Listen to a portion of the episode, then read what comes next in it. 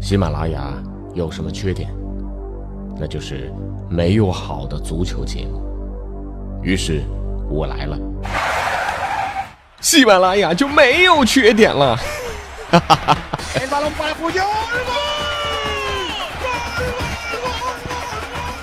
我是俊君，喜欢足球，听足球欢乐多。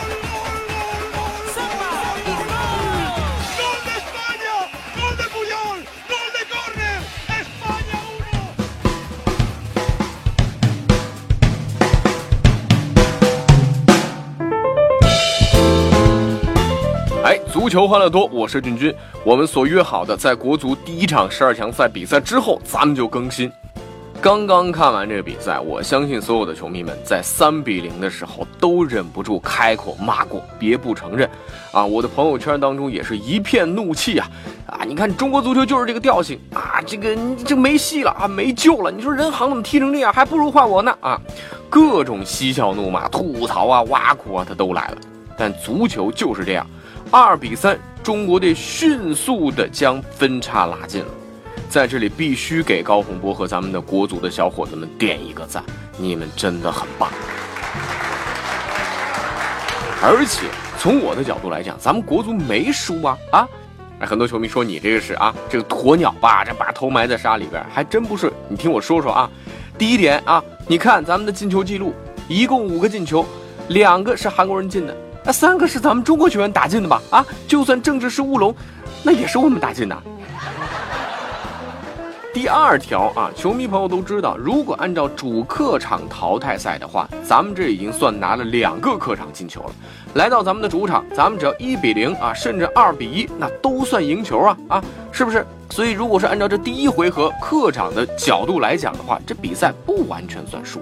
第三条，咱们来看技术统计。控球率当然差很多了啊，但是呢，现代足球确实咱们发现控球率并不说明什么问题啊。射门次数，韩国十三对咱们十二，有威胁射门，韩国六对咱们五，射正球门框的范围啊，韩国人四，咱们三，但是犯规数，韩国人远远超过我们，多达十九次，而咱们只有十一次，可想而知，下半场咱们国足给韩国队造成了多大的压力。所以从某种程度来讲，这场比赛咱们不能完全算输啊。呃，当然这也是给咱们国足啊来加点信心。呃，平心而论啊，冷静下来讲，确实我们必须承认实力的差距。不知道大家有没有发现，这场比赛的五个进球全部来自有过旅欧经历的球员。韩国队进球的两个人，李青龙和具资哲。李青龙在博尔顿效力过，现在在水晶宫。而巨兹哲呢？啊，在沃尔夫斯堡，包括美因茨都踢过球，现在在奥格斯堡足球俱乐部。而中国队这边进球的啊，于海啊，曾经去过荷兰的甲级联赛球队特维斯。而蒿俊闵呢，也是沙尔克零四队史上的第一位中国球员。虽然他们现在都回来了啊。另外，打进乌龙球的郑智。啊，对不对啊？曾经也在查尔顿和凯尔特人队效力过啊。当然说这个政治，咱们也是玩笑。当然换个角度，政治在这场比赛当中也起到了非常关键的作用。所以确实，旅欧球员和在亚洲打联赛的球员的能力还是有差别的。所以这场比赛的上半场，我们会发现一个问题：我们明明知道韩国人的优势在哪里，那就是边路的进攻和定位球，但是我们还是没有防住。为什么呢？确实，这就是实力方面的差距。如果说中国队和韩国队的后防线差距还不算太大的话啊，对不对？韩国队那边是咱们中超的中卫组合，但是咱们再看看韩国队的中场，孙兴民、居兹哲、季承庸、李青龙，这些都是英超意甲的组合。所谓得中场者得天下，从控制能力来讲，韩国队确实技高一筹。所以这五个进球全部是来自正在欧洲踢球或者有过旅欧经历踢球的这些球员，他是有道理的。另外话再说回来，咱们能不能做得更好呢？当然可以。比如说在用人方面啊，当然对球队最熟悉的是高洪波，但是呢，在整个比赛的过程当中，其实也有很多球迷都提到了，比如说用人，人行，两个失球和人行都是有直接关系的。而人行在江苏苏宁现在是没有比赛可打的，在这么重大的比赛当中派上一个已经很久没有打过正式比赛的球员，这个是不是有待商榷？另外还有李学鹏，也是在广州恒大大半年都没有打比赛的情况下，刚刚才打了三轮的比赛，同样没有达到最好的状态。还有就是孙可，虽然曾经他是标王，但是他毕竟现在只是在中甲联赛当中踢球，远离中超已经很久了，他没有再有机会在中超当中和那些大牌的国际球员有对拼的机会。而且我们也会发现，吴磊虽然今天在中锋的位置上踢得还不错，但是呢，确实他太过瘦小了，对抗能力不够强。如果说把吴磊放到边路，是不是会效果更好一些呢？所以我大胆的建议啊。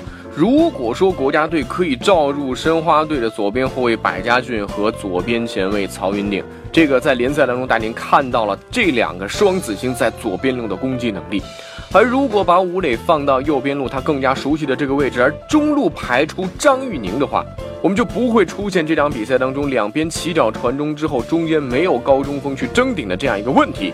而且张玉宁在前锋线上能够拿得住球，给上后插上的曹云定和吴磊更多的空间，是不是有可能会更好？曾经上海东亚的曹云定是根宝在崇明基地一手培养出来的，当时离开上港去掉申花，其实还有一段不算太愉快的经历。